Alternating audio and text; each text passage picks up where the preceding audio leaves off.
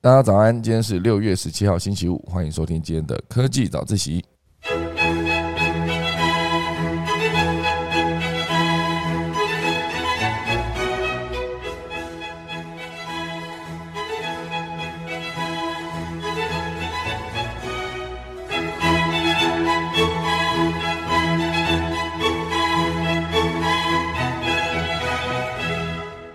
好的，今天科技早一起要跟大家分享几则消息。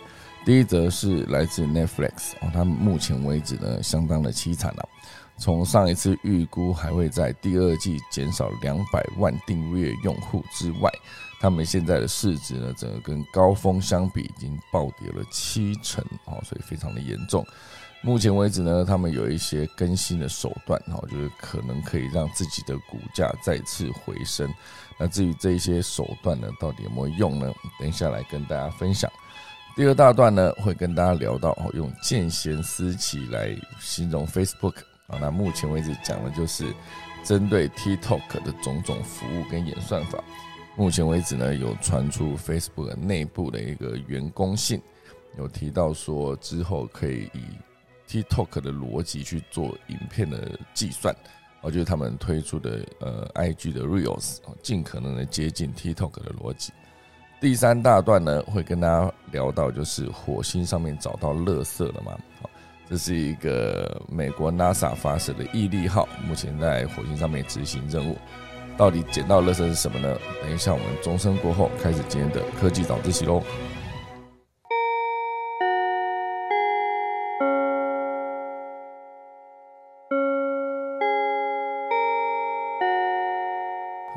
今天我们第一大段开始之前呢，先跟大家聊几则我收集到的新闻。分析师郭明奇爆料，就是十五寸的 MacBook 之后会提供 M2 跟 M2 Pro 的版本。那这个郭明奇这个分析师呢，之前是只要他有爆料的内容呢，命中率都相当相当的高的一位非常厉害的人士。哈，就是大家如果有听过他的爆料之后。的的话哈，总之这个他有提到说，十五寸的 MacBook 将在明年上半年量产，新机发表日期呢可能会落在明年第二季或者更晚，但新机有可能是同时提供 M2 跟 M2 Pro 的一个版本的处理器。那现阶段呢，M2 的呃处理器已经上市嘛，然后就是会更新在十三寸的 MacBook Pro 跟 MacBook Air 上面。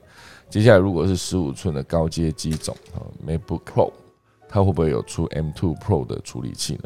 还是之后也会有个 M2 Max 哦？就是以 M1 的逻辑来看，它的晶片就是以它的面积越做越大，把那个效能越做越好的概念。所以现阶段这个处理器的选择，接下来的明年第二季，十五寸的 MacBook 好，就是或者是会不会有十六寸的 MacBook？因为毕竟之前像我现在使用的 MacBook Pro。在一样大小的体积下，就长宽比不改变的情况下，不是长宽比，就长宽基本上没有增加多少的情况下，它硬生生的把边框减少，让这个呃荧幕的面积加大到了十六寸。那接下来有没有可能就是以这个逻辑来设计那个 MacBook Pro 新的一版十五寸或者十六寸呢？那就静待明年的第二季，好，有可能是明年的 WWDC 嘛？因为明年的春季发表会应该原则上还是在第一季。现在苹果每一年呢，它其实发表会就是大概分春季发表会、秋季发表会，然后中间再加一个 WWDC 开发者大会。好，严格说起来就是这几几场春季发表会呢，有可能有一些作业系统，或是有一些比如说呃 iPad 哦，或是一些。其他的一些呃硬体软体的发表，那 WWDC 就是以开发者大会讲到，就是有可能是他们的作业系统，可能是 iOS 的更新版。Mac OS 的更新版，那以这一次来看呢，它也增加了就是笔电十三寸的 MacBook Pro 跟 MacBook Air 的 M2 版本的笔电在 WWDC。那在秋季发表会呢，大部分的时间都是发表新款的 iPhone。那以去年的秋季发表会发表了 iPhone 十三。今年的秋季发表会有没有可能就是大概再过三个月左右吧？九月多的时候再办一场发表会，会直接发表那个下一款的 iPhone 十四，也就是众人引颈期盼的 Type C 版本的 iPhone。当这个 Type C 版本的 iPhone 上线之后呢，苹果的 Lightning 就是不是会正式走向历史呢？哦，这一点非常值得大家期待。好，以上就是那个 MacBook 的一个相关的消息。接下来还有另外一则呢，会跟大家聊到，就是有一个利用活体细胞做一个三 D 列印的耳朵，成功移植到天生小耳症的患者身上。美国再生医学公司叫做三 D Bio，他们花了七年，终于成功将三 D 列印的耳朵移植到天生小耳症的试验者身上。目前为止呢，这个移植手术的细节因为专利问题呢，暂时不公开。有待整个研究完成之后，才能刊登在科学期刊上。不过，这个手术呢，已经获得了联邦监管机构的批核，并且制定严格的标准。总体而言呢，医生在手术前需要透过 3D 扫描去扫描患者正常侧的耳朵，去建立蓝图，再从患者耳中收集耳软骨细胞样本，培养到一定数量之后呢，再用 3D 列印的技术。将细胞列印成患者耳朵形状的外耳廓。三 D 列印的耳朵呢，就是由患者自身的细胞组成，因此排斥的几率大大下降。随着时间的流逝呢，外耳廓的外观跟触感会逐渐成熟，跟自然的耳朵相似度会逐渐的提高。好，这就是一个移植手术。这个团队是由小耳症先天性耳畸形协会。的医生领导，目前为止，这间公司有望为之后的所有小耳症的患者呢，就是直接把它重建一个耳朵在它的外耳廓。所以严格说起来，它并不是做一个比如说塑胶的或者一个什么细胶的一个版本，它其实真的是用你的活体细胞去培养跟把这个耳朵建造出来。那，当然更详细的细节呢，可能之后会等到研究完成后，医学期刊发布之后。才会有更清楚的一些细节。我现阶段可以了解的就是，医生可以透过三 D 技术，将小耳症的患者呢，直接重建一个外耳廓，让他有一个更完整的耳朵。在外观上面看起来呢，其实严格说起来就是跟一般人无异哦，就是接近一般人的样子，算是很多小耳症的患者的一个福音，就提供给大家。然后现阶段还有一个也跟大家分享一下，乌克兰跟俄罗斯的战争呢，再过七天就是六月二十四号了嘛。乌克兰跟俄罗斯的战争呢，已经僵持了快四个月了。现阶段当然很多地方的战事还是持续进行中，还是相当的惨烈。那当然现在乌克兰。因为兵力屈居劣势，所以他们开发了战斗机器人来上前线帮忙。双方在东部跟南部的战线呢陷入了焦灼状态。但是因为乌克兰兵力相对较少，好，所以呃乌克兰的科技公司呢就将旗下的机器人产品加装通用机枪，然后尽快测试后呢会送入战况激烈的前线协助战斗。我这看起来是一个，把它想象成有一个四个轮子的一个可移动的机器人，然后上面有一把机枪。那这个就是他们现阶段乌克兰的机器人开发公司，哈，叫做 Timmerland 旗下的主力机器人产品呢，就是叫 GNOM 一款小型履带式的载具。它可以大概重量五十公斤，长六十一公分，宽六十公分，由操作人员以平板系统进行遥控。那这个 GNON 呢？它其实原本是按照任务可以做侦测、运送货物等等，或者它可以加装一些装备。这也是为什么它安装了一门七点六二通用机枪遥控塔之后，就可以变成一个进行火力支援任务的机器人。你可以把它想象成是一个战斗版的机器人。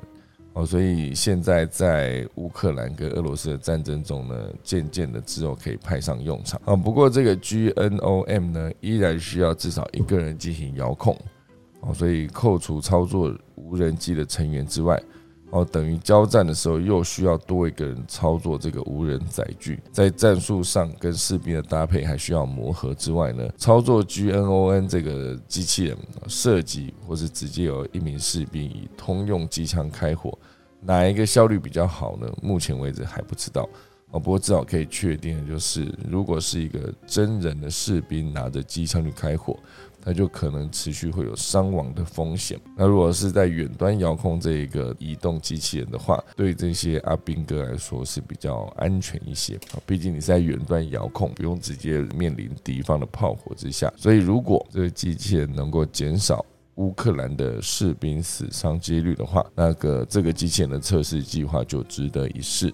所以这是提供给大家。之前看了一篇报道，有提到说，呃，俄罗斯的计划就是直接不是跟人说打一个月、两个月。因为当初有人说大概三个礼拜就会结束嘛，就诶没有超过一个月的时候，后来全世界的经济受到影响啊，俄罗斯也面临了经济制裁，它的卢布也持续遇到攻击哈，就是最终当然还是因为普丁还是以一个资源，如果你想要使用我们俄罗斯的天然气或石油的话。就必须要用卢布交易，所以最终又再把卢布的价值呢拉回交战之前。一路以来，这个俄罗斯跟乌克兰的战争对全球来说有非常大的一个影响，不管是呃以资源的石油、天然气来看，还是以粮食的小麦，或者是让小麦可以顺利种植的一些化肥等等，全部都是因为这两国的战争，在全世界很多的资源都吃紧。到现在为止还是，只是不知道什么时候会结束。当初说可能不是两三个月，可能也不是两三年了，可能是想要达到就是十年以上，达到所有的外国各国都觉得不要再管乌克兰了，因为顾好自己国家就好。那个时候哦，应该就是普京胜利之时哦。之前看到的分析报道是这个样子。也蛮符合目前为止战况的发展。我觉得他们主要打的地方是哪个位置？为什么不直接进军基辅？哦，等等，全部都是目前为止普京有在思考过的一些议题。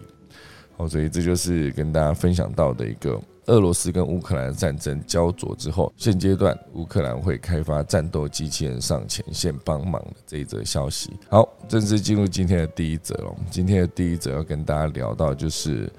Netflix 现阶段面临大量的订阅户流失，以及它的股价暴跌。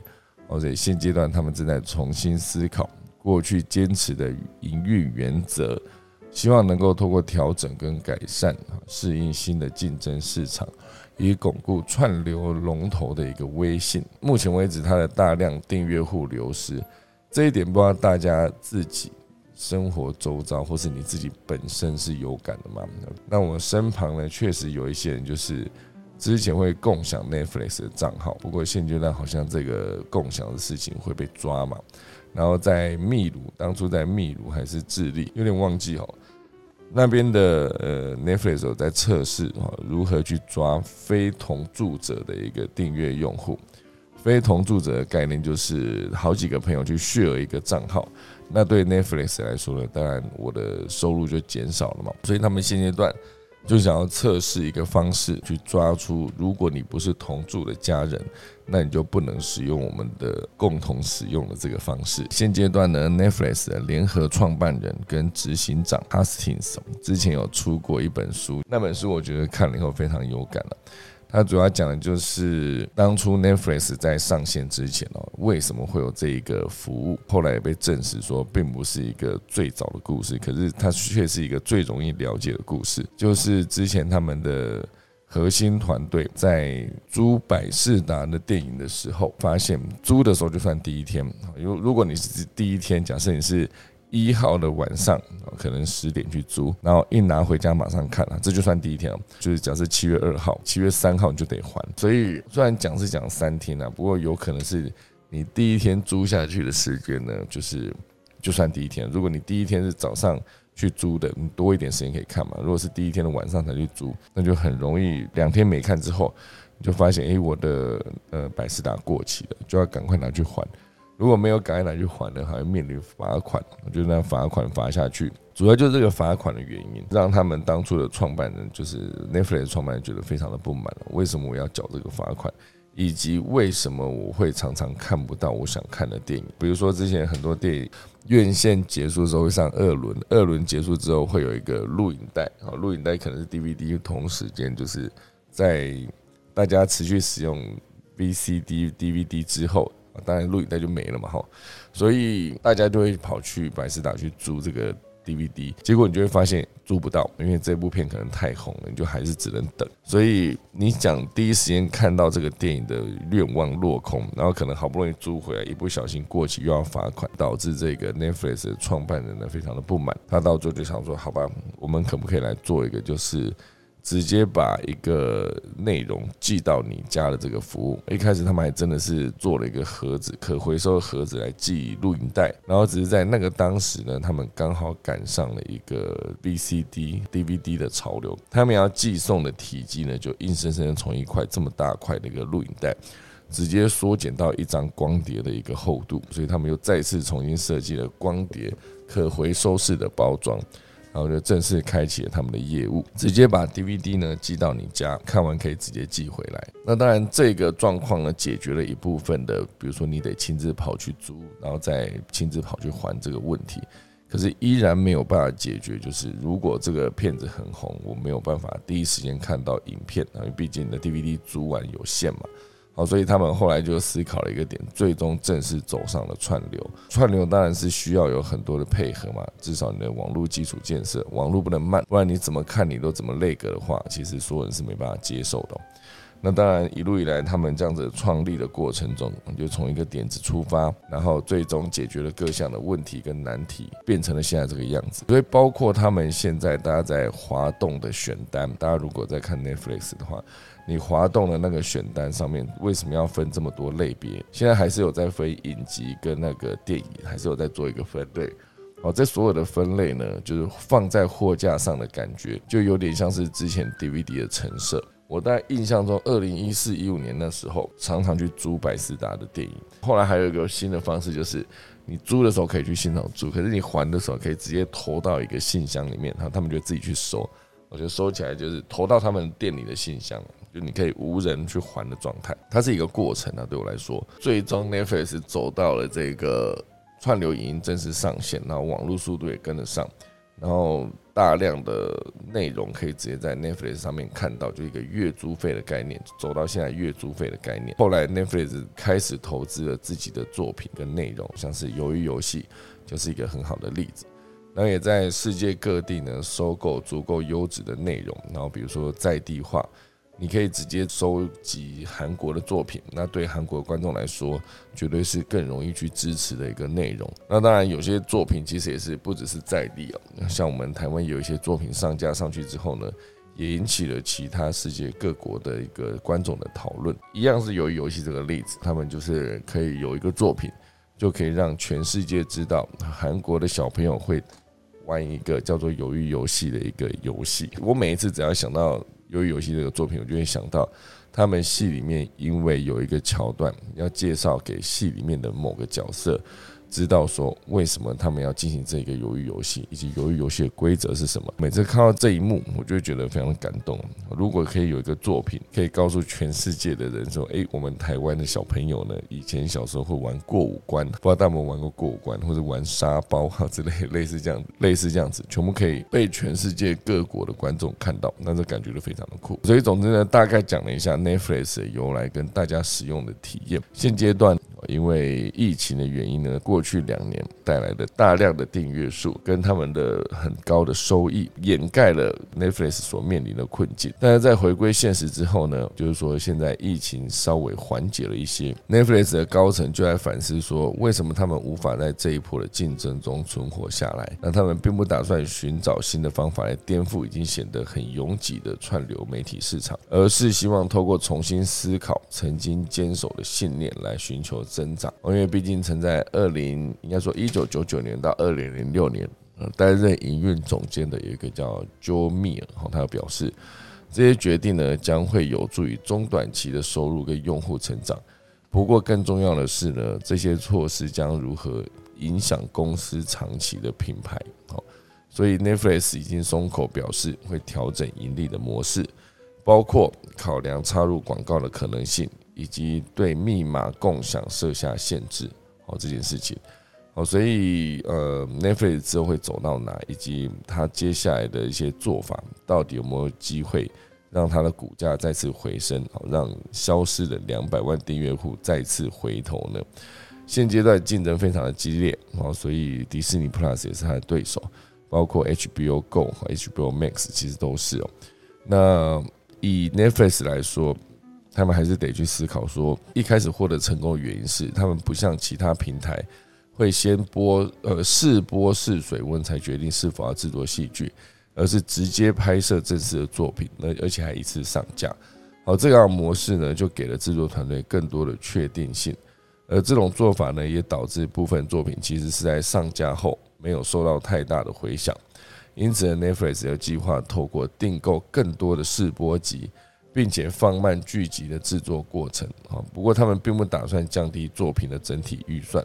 而是借由重新分配资金呢，把重心放在提升剧集的品质上面。哦，所以 Netflix 的之前的狂欢上架模式，哦，就是以一次上架全部。跟每周固定发布哦，这其实是两种上架内容的一个方式。他们自己的倾向就是一次把所有内容上架。后来还有一个新的做法，就是以华灯初上二十四集，每一阶段上传八集的这个方式，也算是可以一次看，但是一次看就是八集一个段落。然后等到下一次全部上线的时候，当然还是有很多人是整个过程中都告诉所有朋友说：“你不要跟我讲剧情，不要跟我讲内容。”我打算在二十四集全部上完之后，一次全部追完，这样也是一个某种程度很过瘾的状态。不然有些时候你一个作品呢看一看，发现哎没了，还得等，我就觉得很阿展。所以总之呢，这就是 Netflix 目前为止的一个状态，就是希望这个串流媒体的曾经的龙头啊，可以尽快回到世界第一。当然也不是说我一定是这么支持 Netflix 啊，就是曾经我一度也觉得。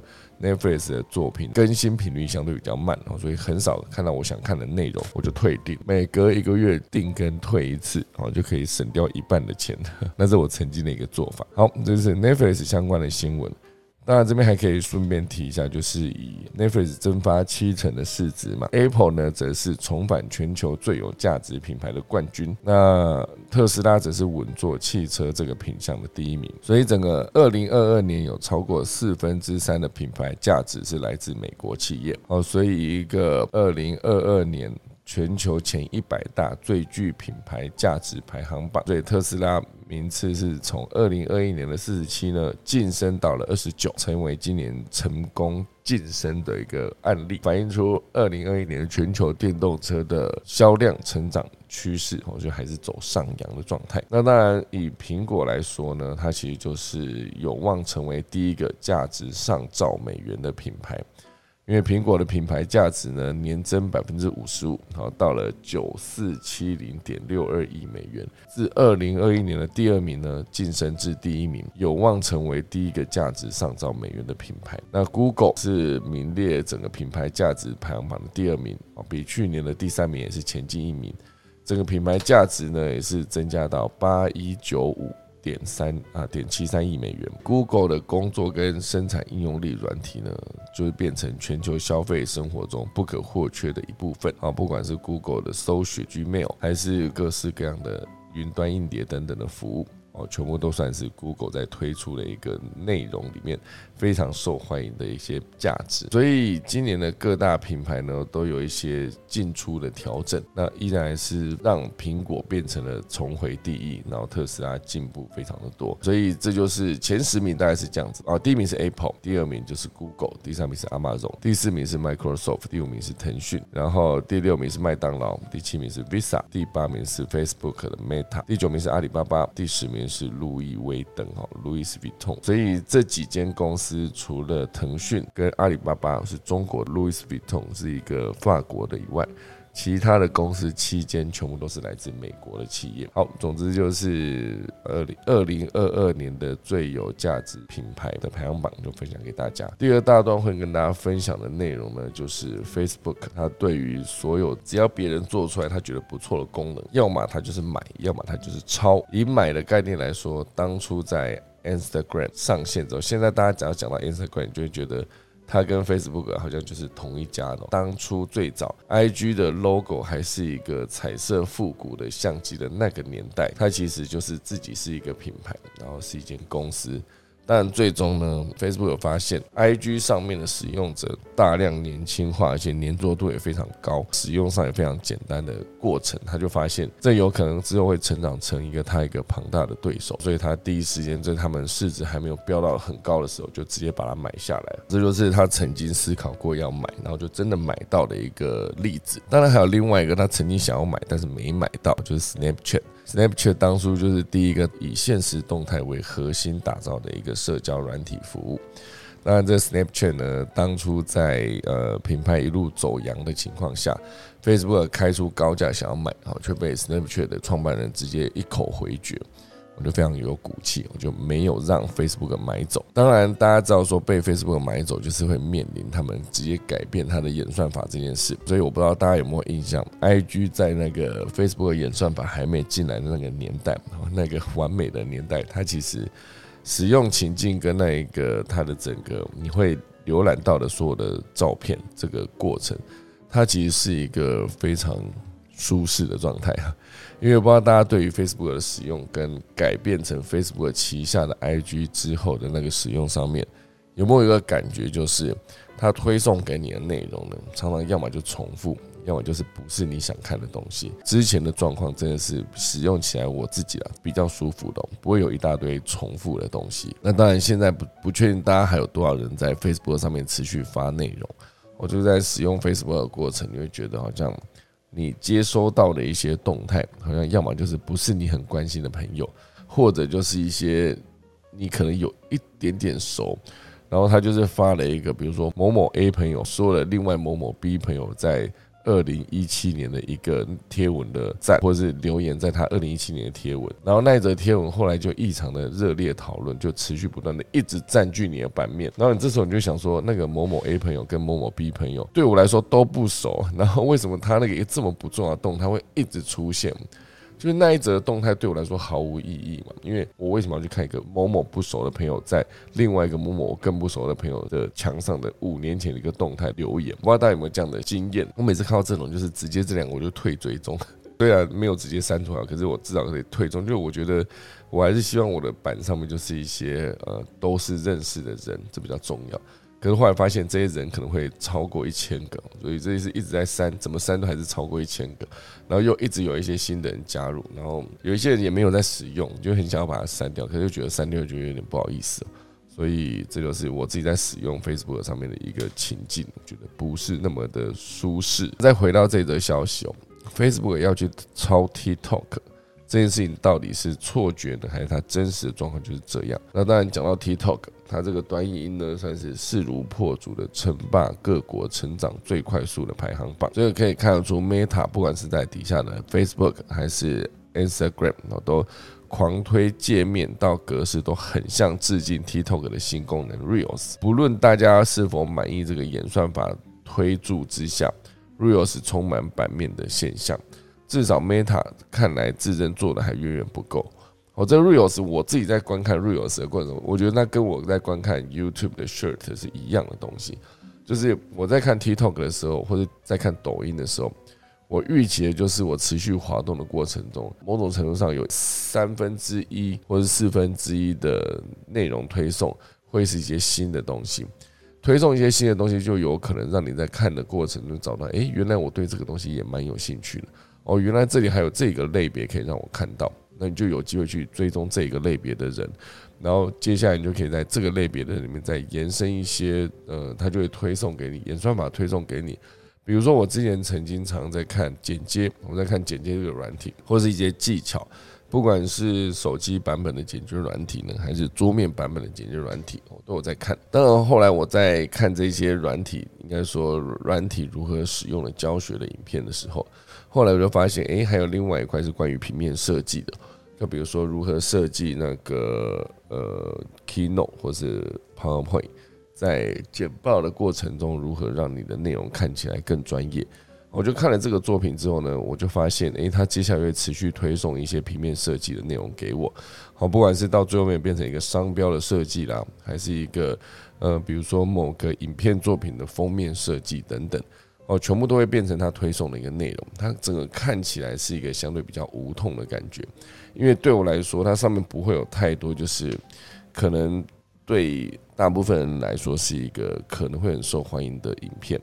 好，比如说有一些呃跌倒啦，或是一些有一些，比如说呃，很可能你自己做会做不到的事情，比如说在。很远的地方把一个球投进一个篮筐，我说那很远可能是在二十楼，把一个球往下投，投到一个篮筐里面。这当然他他们可能会经过很多次的测试哈，或者在非常遥远的地方丢一个东西，然后在更远的地方接住。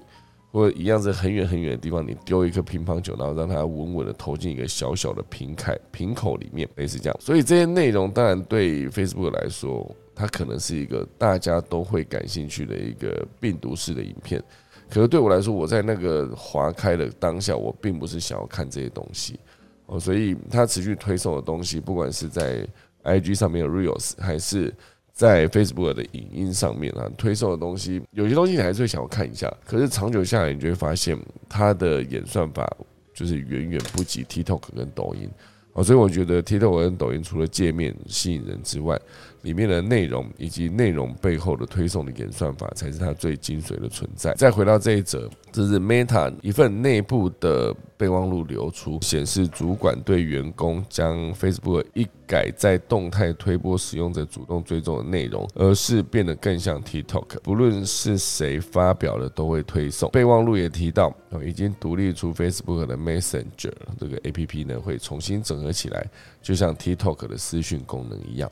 哦，TikTok 其实是拥有私讯功能，所以现在很多人的交友呢，他其实并不用去划交友软体，他直接去某一个你感兴趣的一个 TikTok 的创作者底下留言做互动。如果对方看到你的留言觉得你有趣，然后也按照你的。账号循着你的账号再点回来，看到你账号底下你自己创作的作品，就很有可能发现哦，原来我们做的内容蛮接近的，而且两个人都蛮有质感，甚至有一些内容可以互补，那他就有机会变成一个好朋友的概念。所以现阶段呢，TikTok 优先推荐热门的内容以及好友内容的模式，将让 Facebook 大幅改变动态的设计逻辑。这其实就是 Facebook 之后可能会做出的一些改变。总之，对我来说，不管你的推送内容是什么？然后你背后的演算法的核心逻辑是什么？你只要推送给消费者感兴趣的东西，应该说推送给观众感兴趣的东西，它其实就是有机会让人持续留在你的这个 APP 上面。那持续留在 APP 上面，到最后就可能有更多的使用者，有更多的眼球，就可能会有更多的一些获利的可能性。所以这就是 Facebook 对 TikTok 的致敬。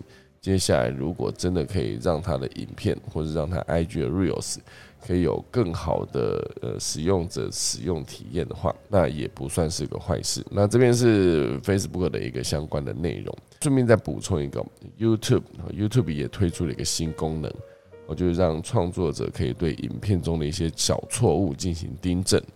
我就是在影片上线之后呢，创作者可以让出错的地方。显示一个订正的卡片，那这个订正的卡片就感觉是按到那边的时候，其实更像是一个按钮，然后点击之后呢，就会跳到下方的说明区来显示完整的订正内容。不过，虽然可以在不同的时间点加入多条订正项目，但目前呢，仅有第一个订正项目会出现卡片而已，或者是这功能其实还没有完善。好所以整个过程呢，就是接下来你有更多机会帮你影片上架之后发现的错误做更完整的订正跟解释。好，所以对消费者，应该说对观众来说，也算是一件好事。好，所以是 YouTube 推出的工具，可以让创作者更容易订正内容。那刚刚就是今天的第二大段，第三大段呢是一个火星上收集到一个垃圾了吗？NASA 的火星探测车叫做毅力号，目前呢拍下一块岩石碎片的照片，他们发现。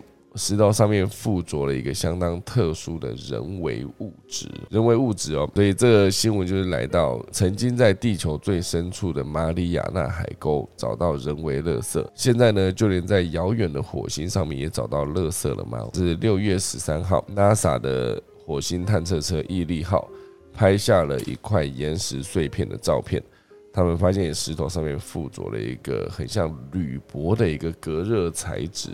而且表面呢布满了类似通气孔的一个设计，我这照片看起来真的就是一块铝箔，它跟周围的石头啊、沙子啊格格不入哈。而且那个透气材质是非常的，每一个间隔都接近了，就是很多的洞洞这样。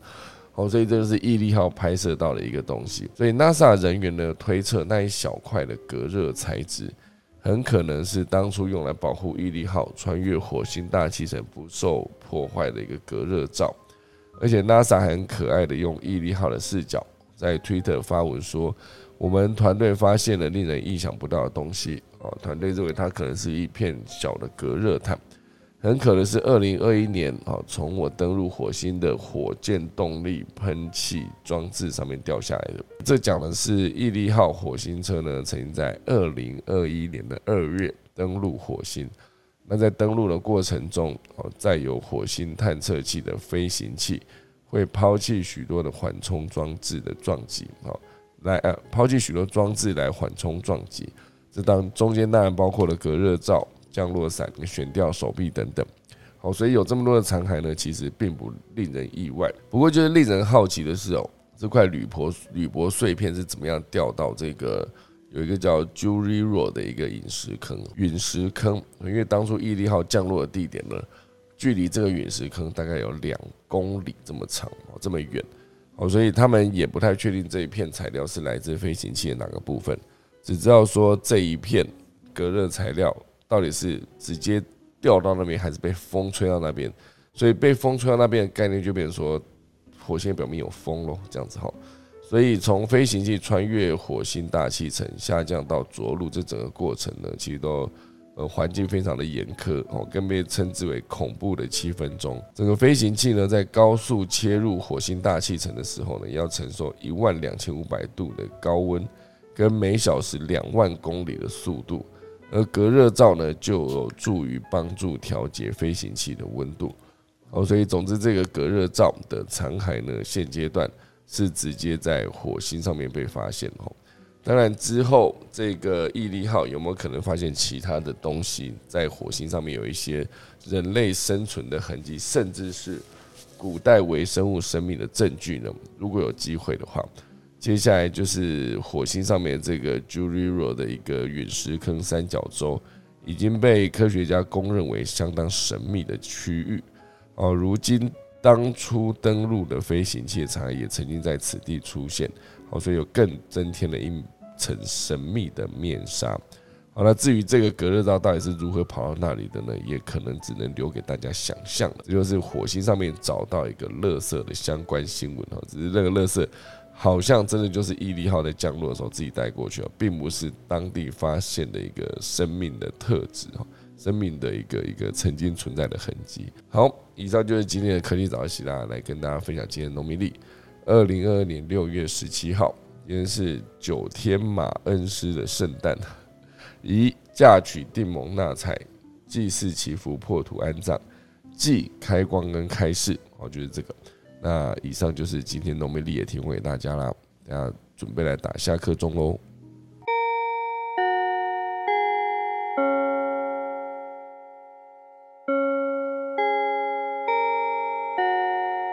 好的，今天就谢谢大家来收听科技早自习啦。我们来看看何明业老师有什么想要跟大家分享的。老师早安。嗯，小早早大家早。早早早。我主要讲那个 Netflix。嗯，我不太讲，因为我比较晚一。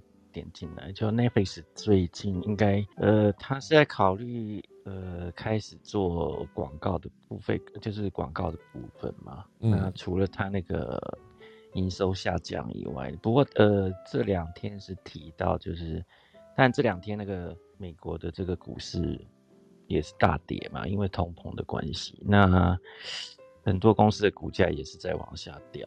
主要是最近这两天，事实上是有一家公司叫 Roku，其实它算是美国在做串流影视的一个类似电视棒的一家公司，就是它大概价格很便宜，它可以收各种的串流媒体进来。那这一家事实上是在目前来讲，其实当初的股价事实上有上涨到几乎快跟 Netflix 一样，那当然目前也是大幅的下跌。那这一家事实上是在整个串流影音的部分用硬体去做到可以接受各种的影音。那它有一个比较特别，就是它的 Roku Channel。那 Roku Channel 事实上是可以，就是以免费收看的影音的节目，那是用呃会穿插一个广告的方式。所以它是刚开始用这个模式，也是现在事实上用这一类的方式去收视影音比较成熟的公司。那 Netflix 目前应该考虑用这个方式做，那可是，在这种用广告串接在它的影音里面，或者是播放的方式，他也说这个技术是希望外包了。那因为 Roku 当初事实上就跟 Netflix 是有关系的，他在创业的时候，事实上跟 Netflix 考虑很多。呃，我不太知道他有没有原先待在 Netflix 里。那后来创业，这算是他的创办人第六次创业了。所以 Netflix 目前在考虑说要用广告的方式的话，他把这个技术外包。所以呃，大家也都在传言他会去收购 Roku 这一家公司。那不过 Roku 这一家公司，因为它的定位比较不太一样，它就是以广告服付费的方式来出发，就是呃美国讲的这个 advertising 的 VOD 的方式，然后又是用硬体的方式来做。大家觉得它？还是有它比较特殊的定位跟跟 potential 啦，所以有些人也说它应该是呃不需要去卖给 Netflix。那目前就看两家谈的状况。嗯，昨天的盘后事实上是有停止那个内线交易跟员工的交易。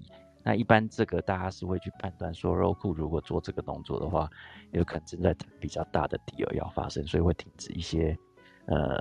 Inside 的交易跟这些比较 important 的交易会先暂时停止，所以大家猜这个还是有可能发生这样子。不过我要谈就是说，Netflix 原先都是以它订阅制，然后是类似周周有大片，可是它现在因为在处理的这个动作，老实说，我觉得比较偏向它的 revenue，因为它的它的自由现金流其实不高了，它花很多的成本，事实上第一个在取得。影片的，就是可以在它上面播放。第二个要制片嘛，它的制片的现在还不是，好像是二，我忘记是二十亿还是四十亿美金。那它的，它去取得这个在播放权的部分，是不是有一百亿啊？我可能要去查一下那个数字。可是相对就是说还是比较多了。那如果它 merge Roku 的话，是不是在这部分事实上两边的成本可以？因为 Roku 也是有这一类的成本嘛，是不是有机会可以去呃抵消或者再降低？我觉得对它也是有优势。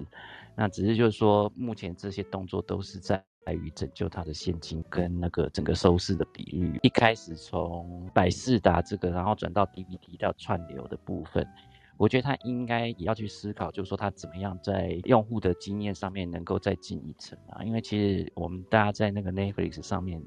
要去找到一些影片，或者要去做到比较好的搜寻，大概目前都是它都是直接推荐的方式。我觉得它也可能也可以在上面思考，是在 user 的 interface，就是用户界面或用户的使用经验，跟它的定位上面，在在做呃更好的一些呃使用者经验，或或者是它的定位，我觉得可能会有更多突出的表现。不过就是目前来讲，因为太多的人进来做这一块了，所以这块如果是还是持续用。制作的方式来去竞争，我觉得也是相当的辛苦。那目前大概是这样的一个观点，做一些分享。这样子，老师，那你觉得之后股价会回来吗？不要说完全回来，因为跌七成真的蛮惨，就是再往上涨，你觉得是有可能？它其实是目前到一百多块嘛，那之前是有到五百多块，我觉得要回到五百多块。以目前它比较偏向做营收，我觉得老实说有一点点难了。嗯，除非它的 advertising 事实上是能够加持很多。那另外来讲，就它成本可以降低啦。所以第一个，如果收购 Roku 可以成功，我觉得它是会往上的。那第二个就是它它的 advertising 如果可以做好，也会往上。可是，诶，我觉得是会往上涨啦。这一家公司还是有它的 potential，只是说它目前在拍摄的定位那。其实我目前在台湾，我至少在台湾看到它的更新，事实上是比较慢，嗯，所以甚至两三个礼拜不看都觉得也还好，所以这个部分我觉得倒是它目前比较大的一个问题，就是在 content 部分的更新跟定位上面，我觉得这一部分对我的收视经验，我觉得是有在至少收视比率有在降低啦，这是我自己个人的经验。嗯，没错，所以这也是我目前为止现在的一个使用心得跟想法。对，确实有一些作品你会想看啊，可是。有一部分原因你会一直在转，一部分时间你会一直在转，然后不知道这样看什么，最后还是会选择一些很简单的东西。因为有些时候你就会思考说，我现在有多少时间，我整个看下去，我我几点能看完？然后如果说你把这个时间赌下去，然后发现自己看了一个烂作品，这些非常的非常的生气。这是我自己最近的一些心得。真的对，然后他好像目前也比较以在 update 那个影集为主，嗯没错，所以可能可能比较想看电影的，在这部分更新就会速度就会很慢。嗯，没错没错。好的，感谢老师的分享。好，那我们来看郭芭比有什么想要跟大家分享的呢？早安，早早早早早。刚刚讲那个毅力号，毅力号因为一直都是在那个火星赤道北方的那个陨石坑在运作。然后其实这个地方就是那个陨石坑，它是嗯目前确定就是在三十五亿年前，其实那里是有一座湖泊。然后那个时候火星上的环境也比现在更温暖潮湿，就是是适合居住的。他们在去年的时候，毅力号也发现了一呃，就是一块那个沉积岩，就是呃这块岩这种岩石是就是一定要呃长期有水才会存在的，所以就是未来可能殖民火星这些东西可以很适合研究。他们在大概四年后也预计就是要跟呃。欧洲太空总署吧，就是一起执行任务，就是把这些样本带回地球分析，这样子，对，可以，而而且我们他们到时候如果说共同执行任务的话，回来时间还要两年，所以就是一个未来任务，可以期待一下。然后我在 Venture 放了一段 Instagram 的影片，这个是我昨天看到的，然后拍摄到这个影片的主角是真尾维达鸟。他们的品种是这个名字，台湾我记得叫做天人雀。那他们的品这个品种，他们本来主要是生长在非洲，但是台湾最早在一九九九年在野外就有发现它们。然后非洲的鸟在台湾出现，主要也是因为人类看到就是什么奇特生物都会想带回家养，所以就是辗转都会留存，就是流到别的国家这样。那可能就是被逃脱了之后，它才会出现在野外。真尾维达鸟，它的体型就是跟麻雀差不多，就是十公分大小。然后它的羽毛基本上就是黑白配，然后腹部是白色的。然后鸟喙呢，就是它们的嘴巴，它会依照繁殖期呈现深粉色或是黑色。那他们比较喜欢吃种种子，个性比较活泼。这样，他们只会在就是繁殖期的前期，就是期间会群聚。那比较特别的是，在他们身上也可以看到很明显，就是体内激素变化之后的外观差异。尤其是雄鸟，它在繁殖期的时候，近半数它会长出超过身体一倍以上的尾羽，就是像影片这样。那最长的时候，体长加尾羽可以到三十三公分。那这个尾羽的作用就是，呃，它会让它来求偶的，让它在空中拍打翅膀啊，上下升降，然后跳舞吸引异性这样。但是它们的繁殖方式，让它们不管出现在哪里，都会影响当地生态，因为他们是呃一夫多妻制的，而且是托卵寄生的鸟种。托卵寄生就是说，他们基本上是不筑巢的，也没有要一起养小孩的意思。他们的方式就是把蛋下在别人家，然后让别的鸟来变成养父母，帮他们养小孩。而且他们在。执行这件事的时候，他们会有拧态的行为，就是他会学习被寄放蛋的这个寄主鸟鸟种的叫声，可能要让他 让对方认为就是他是同类，然后帮他带小孩会比较甘愿这样。嗯，简单说，他们就是呃，曾伟伟当年他就是公的到处撩妹播种，然后母的就是到处找别人家的鸟巢生蛋，感觉很逍遥自在。然后在二零一二的时候，台湾已经将它列为就是入侵物种，就是因为他们寄蛋在别人家的时候，难免会不小心破坏寄主的蛋，那这样就会影响其他鸟类的繁殖。虽然没有确认啦，就是他们对原生鸟种的影响，可是有发现他们最爱在在台湾的话，他们最爱把蛋寄放在横斑梅花雀的鸟巢，然后在中台湾好像已经也有稳定的野外繁殖记录。嗯，有兴趣的朋友可以搜寻关键字，了解更多细节。你想跟大家分享？这很贱哎，自己不筑巢，然后就是把蛋放在别人家，然后还叫别人帮忙孵吗？是这样吗？对啊，他就是要别人帮忙孵，他就走了。然后他走之前还会学你的叫声，这很贱哎。因为我看那个 rain 前面底下有个 Kobe，马上留了一个渣鸟，但是。尾巴长了不起，尾巴长有比台湾蓝雀长吗？台湾蓝雀这么华丽，对不对？应该没有吧，对不对？台湾蓝雀的尾巴真的很长，就是有一个。可是它是目前，哎，它应该是最长的耶。可是它不是跟麻雀一样长吗？哦，对啦，就是如果以比例来比例哦，OK OK，好。对对，来说它其实算最长的，而且它是在繁殖期才会长出那四条尾羽哦。哦。它平常是没有的，就很神奇。嗯。比例哦，它比例到我真的觉得台湾蓝雀 不管，我觉得台湾蓝雀真的是一个很很帅的一种鸟，大家不觉得吗？天人雀，嗯，人是哪个人啊？仁仁爱的人。啊，人。啊，就天人明察的那个雀，对对对，入侵物种哦，真伟伟打鸟，曾伟伟感觉好像是你以前一个班上的同学，他姓曾，曾伟伟这样，天人雀，好，啊，我来去搜寻一下，而且功课很好，对，曾伟伟感觉功课还不错，考九十九分生气来，说，哦哦哦，真伟伟打鸟，它的尾巴真的有够长的，好吧，台湾蓝雀不是它的对手，可恶啊，怎么会有这种鸟呢？它自己不会筑巢吗？抓到几只应该把它叫来骂一骂才对，自己筑巢嘛，真是。它不筑巢，它之前也出现在家中，然后就是会影响当地生态，因为它就是到处下蛋。然后其实这个是生物的一个保护行为。呃，在 BBC 它有一个相关研究，就是鸟类，比如说它这种一夫多妻制，或是母的，它跟很多呃公鸟一起在同时间就是交配的话。这样子的话，就有很多的公鸟可以来帮它带小孩，然后因为他们都不知道爸爸是谁，所以他不确定，就不会去伤害幼鸟。嗯，这是一一一一项生物研究，我没有乱讲。讲的好像你没有说你没有乱讲这句话之前，全部都是乱讲的一样。一定要补充。我说这一段好不好？OK OK，好的，我们感谢郭巴比带来这个真尾维达鸟的新闻哦。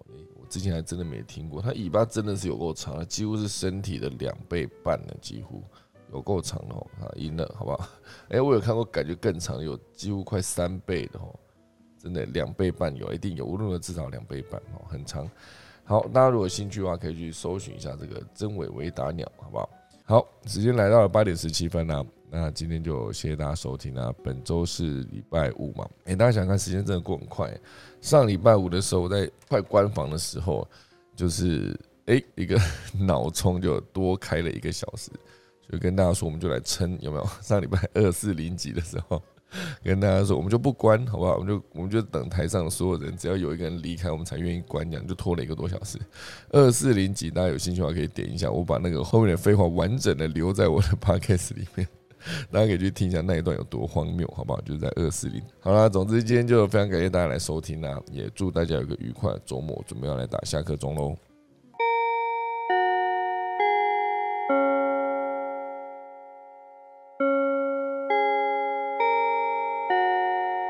大家拜拜。